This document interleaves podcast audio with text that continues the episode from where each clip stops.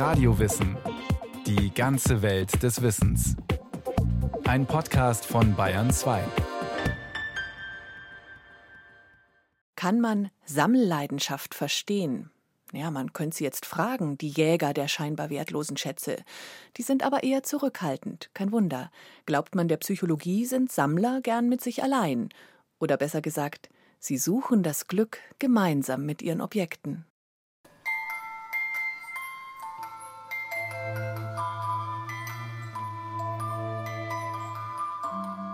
Wie ist man da nur hineingeraten? In eine Briefmarkenausstellung. Hier im Bürgersaal in Fürstenried Ost. Nun gut, man wollte Sammler treffen. Draußen Schmuddelwetter. Und drinnen? Immerhin, am Eingang gibt's für den interessierten Besucher erst einmal einen Sonderstempel.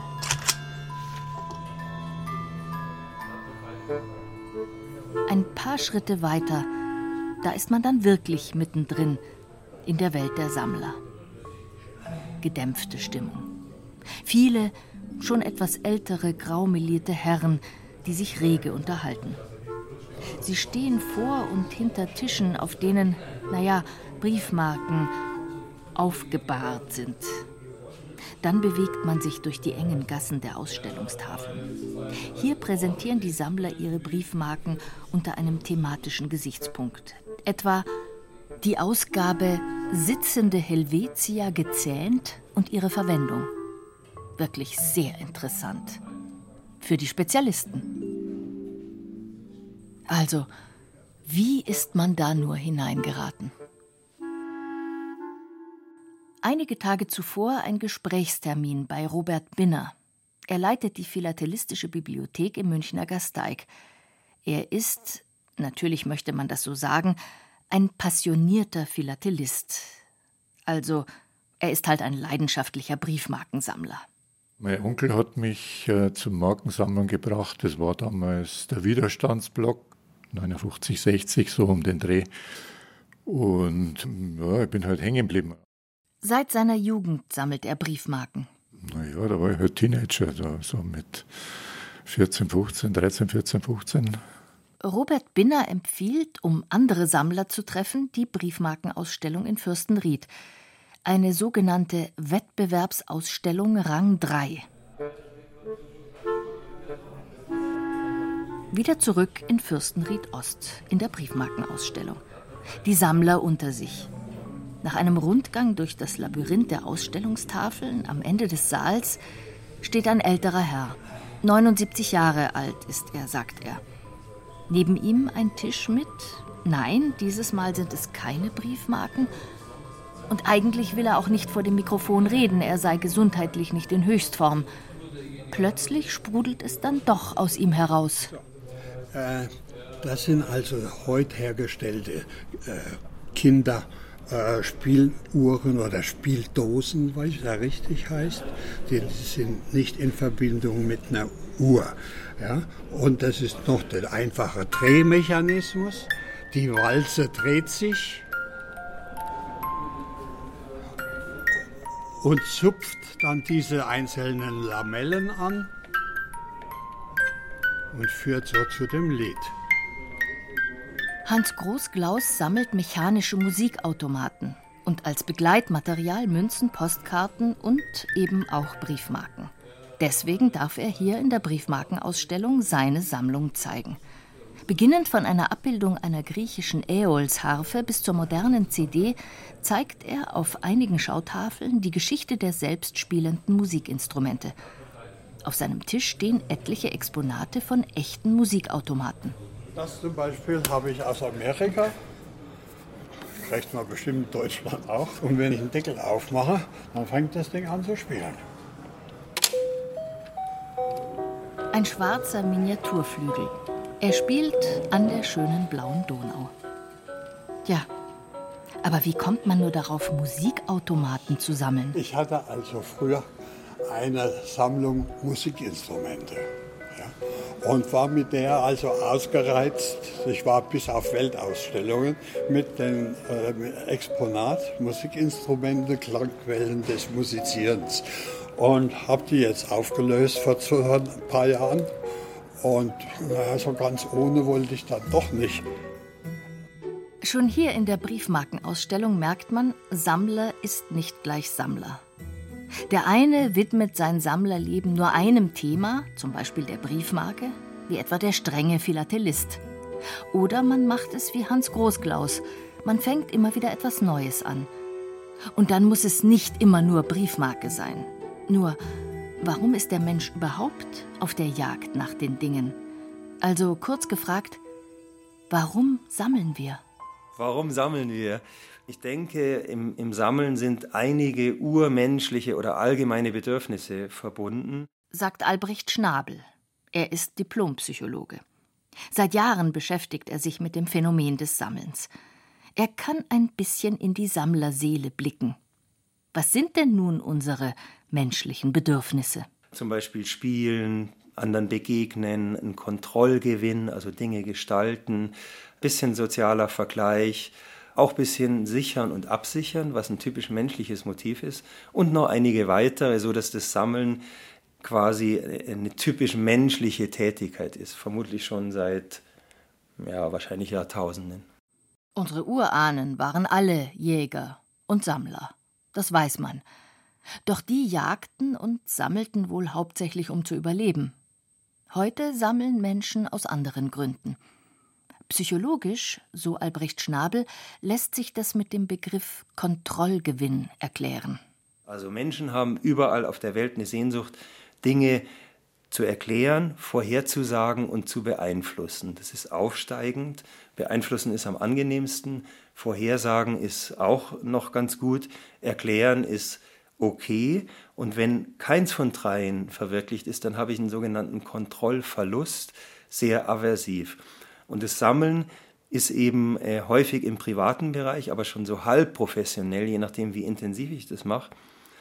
Und da ist sehr wichtig auch Freiheit und Autonomie. Das heißt, ich entscheide, welchen Bereich ich wähle. Ich entscheide, wo ich wie tausche oder präsentiere oder auch kaufe, erwerbe und wann ich aufhören will, wann ich es pflege, wann nicht. Und dieser Kontrollgewinn oder eben Selbstwirksamkeit, Freiheit und Autonomie ist fast für alle Menschen überall auf der Welt angenehm und wird oft auch verletzt, gerade im beruflichen Bereich oder Dichte, Stress, Großstadt. Wir konkurrieren ja um Lebensgrundlagen mittlerweile und das erzeugt viel Stress und da kann die Sammlung eben wie Luft zum Aufatmen eine sehr schöne menschliche Tätigkeit sein. Sammeln also, um ein wenig die Kontrolle über sein eigenes Leben zu gewinnen oder zu behalten, doch kann die Sammelbegeisterung auch leicht in Sammelwahn umschlagen. Schon aus dem alten Rom gibt es einen Bericht über einen Kunstliebhaber, der für seine Leidenschaft weit übers Ziel hinausschoss. Ich komme nun zu dem, was Ferres eine Liebhaberei nennt. Seine Freunde nennen es eine Leidenschaft und eine Krankheit. Die Sizilier nennen es ein Raubgewerbe. Wie ich es nennen soll, das weiß ich nicht. Wir würden es heute wohl eine ausufernde Sammelleidenschaft mit stark kriminellen Zügen nennen. Übrigens spricht hier Cicero. Er war der Ankläger in einem Verfahren gegen Ferres. Gaius Ferres war Statthalter von Sizilien gewesen. Doch nun macht man ihm in Rom den Prozess wegen seiner unorthodoxen Amtsführung. Cicero klagt ihn an. Ich behaupte, in ganz Sizilien, einer so reichen wie alten Provinz, gab es kein silbernes, kein korinthisches, kein delisches Gefäß, keinen Edelstein, keine Perle, kein Werk aus Gold oder Elfenbein, keine Statue aus Erz oder Marmor. Ich behaupte, es gab kein einziges Gemälde, weder auf Holz noch auf Leinwand, das er nicht aufgestöbert und besichtigt hat. Und wenn es ihm gefiel, dann hat er es weggenommen. Nun wissen wir heute natürlich nicht, warum Ferres zu diesem manischen Jäger nach den verborgenen Schätzen wurde. Doch er ist in der Geschichte beileibe nicht der einzige Sammler, dessen Passion zu einem beinahe pathologischen Verhalten geführt hätte. Im 18. Jahrhundert etwa versuchte Philipp von Stosch, aller antiken Gemmen habhaft zu werden, die er kriegen konnte. Gemmen, das sind übrigens Halbedelsteine mit eingeschnittenen Figuren. Stosch beklaute andere Sammlungen, die er als Altertumsexperte begutachten sollte. nur um die Lücken zu schließen, die seine eigene Sammlung noch hatte. Oder der Engländer Philip Thomas. Sein Ziel ein Exemplar von jedem Buch auf der Welt, das wollte er besitzen. Bei einem Umzug in ein größeres Anwesen, er konnte seine Bücher einfach nicht mehr unterbringen, waren 108 Pferdewagenladungen nötig, um seine imaginäre Weltbibliothek zu transportieren. Warum Gaius Ferres, Philipp von Stosch oder Thomas Phillips derart in ihrer Leidenschaft aufgingen, dass sie kein normales Leben mehr führen konnten, darüber kann man nur spekulieren. Heute könnte man aus dem Blickwinkel der Psychologie erklären, dass viele Gründe dafür wohl schon in der Kindheit zu finden sind. Albrecht Schnabel also man sagt ja die ersten drei bis vier Lebensjahre, das heißt eigentlich die vorbewusste Zeit, an die ich mich nicht erinnere und die ich auch nicht verbalisieren kann, zumindest nicht leicht. Das sind eigentlich die prägendsten Jahre. Und da entsteht nach Alfred Adler der sogenannte Lebensstil. Das heißt, die Art, wie ich mit meiner menschlichen, man könnte fast sagen, Minderwertigkeit oder Ausgesetztheit, Ungeborgenheit umgehe. Da unterscheiden sich Menschen sehr stark und vor allem meine Eltern, die Herkunftsfamilie, die Geschwistersituation prägen mich sehr stark.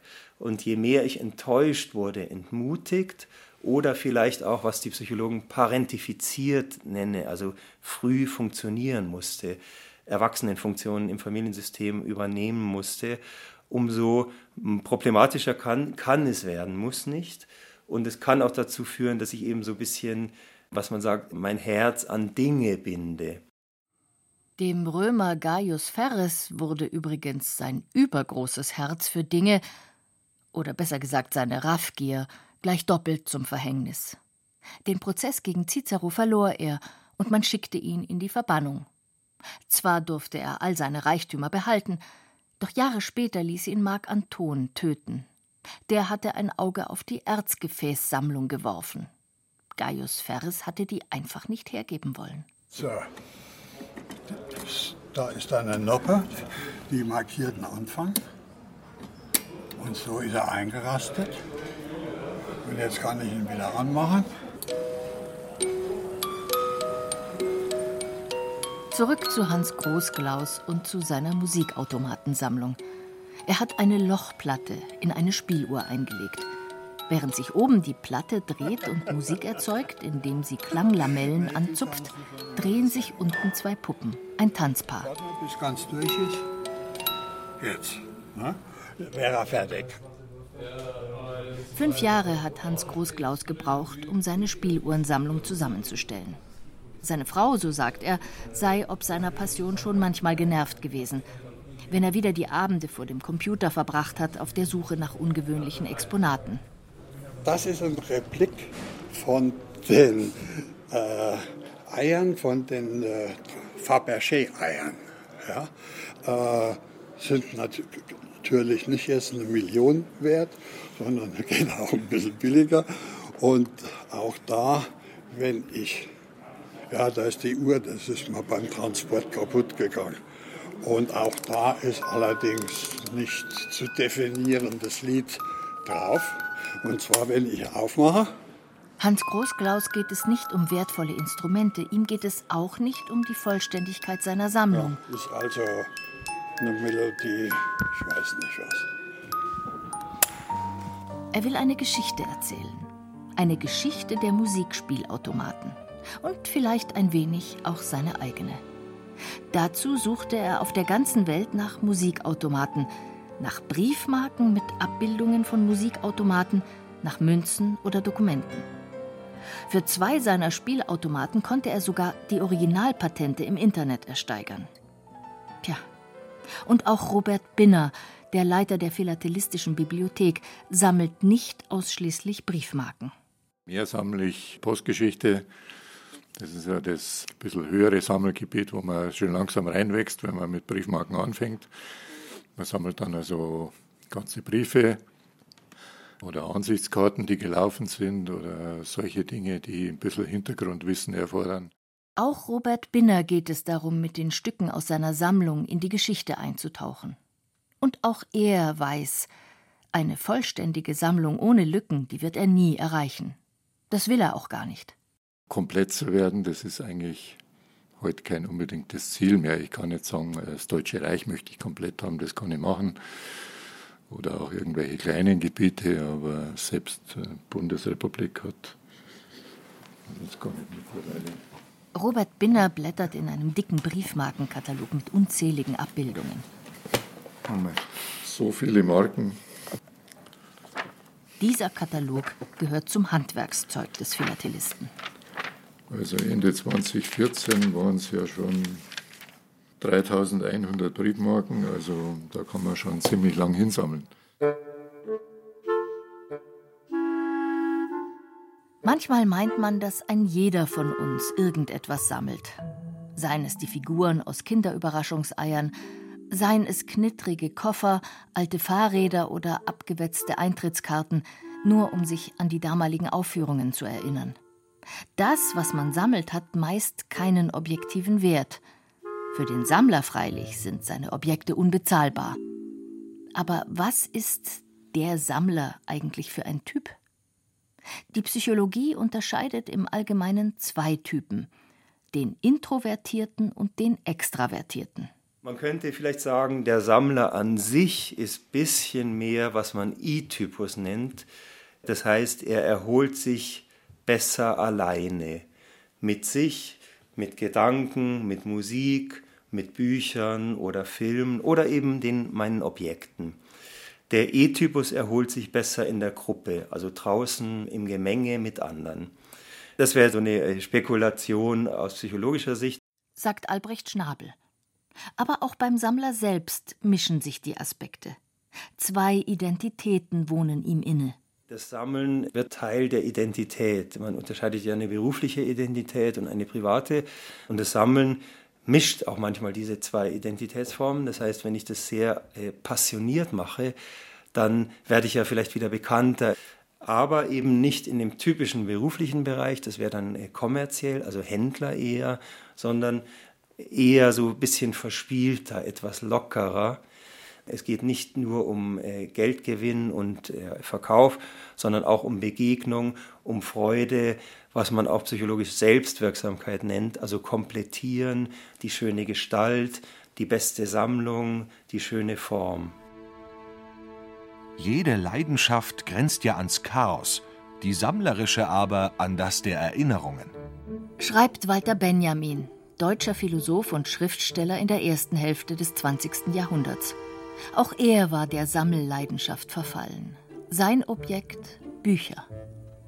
Sie haben schon von Leuten gehört, die am Verlust ihrer Bücher zu Kranken, von anderen, die an ihrem Erwerb zu Verbrechern geworden sind. Nein, aus Walter Benjamin wurde kein Gaius Ferres und kein Thomas Phillips, der Messi aus dem 19. Jahrhundert, der in der Flut seiner Bücher zu ertrinken drohte. Walter Benjamin war ein typischer Sammler seiner Zeit.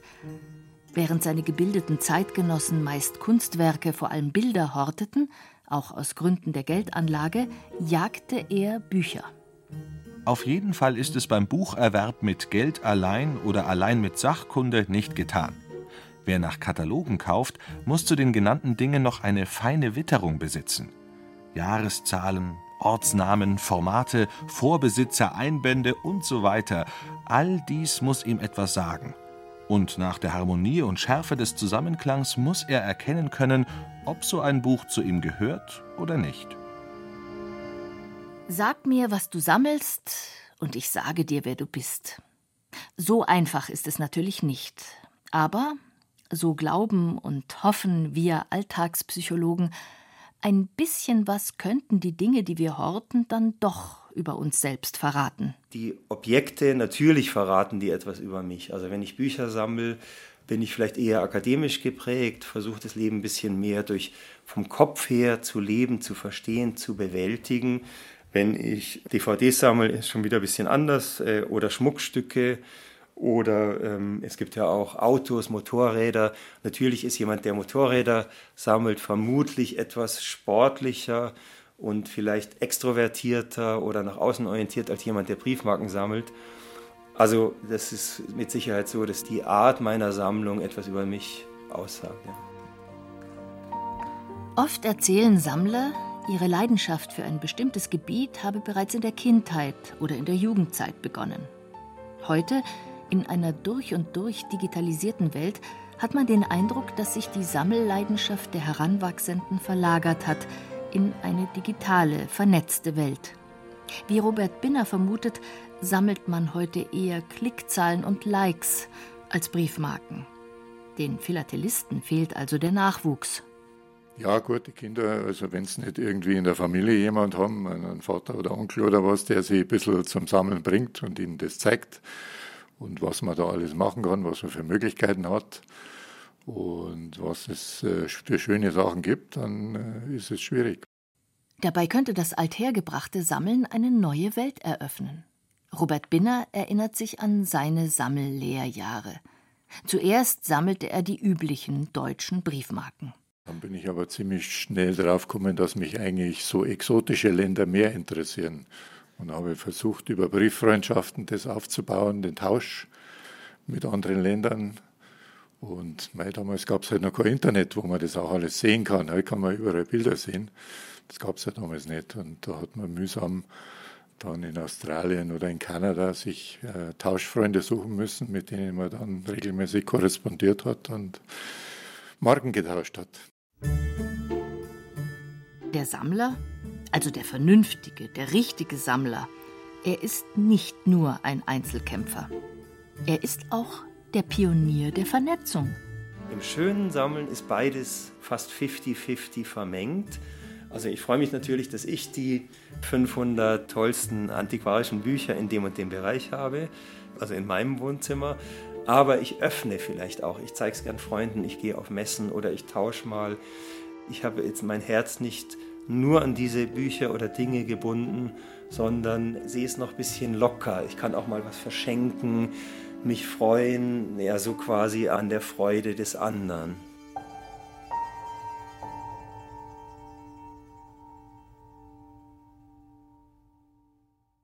Sammellust, Sammelwut von der Jagd nach den Dingen. Das war ein weiterer Radiowissen-Podcast, dieses Mal von Martin Trauner. Regie führte Martin Trauner, in der Technik war Roland Böhm. Redaktion Susanne Pölchau. Es sprachen Irina Wanka und Clemens Nicol.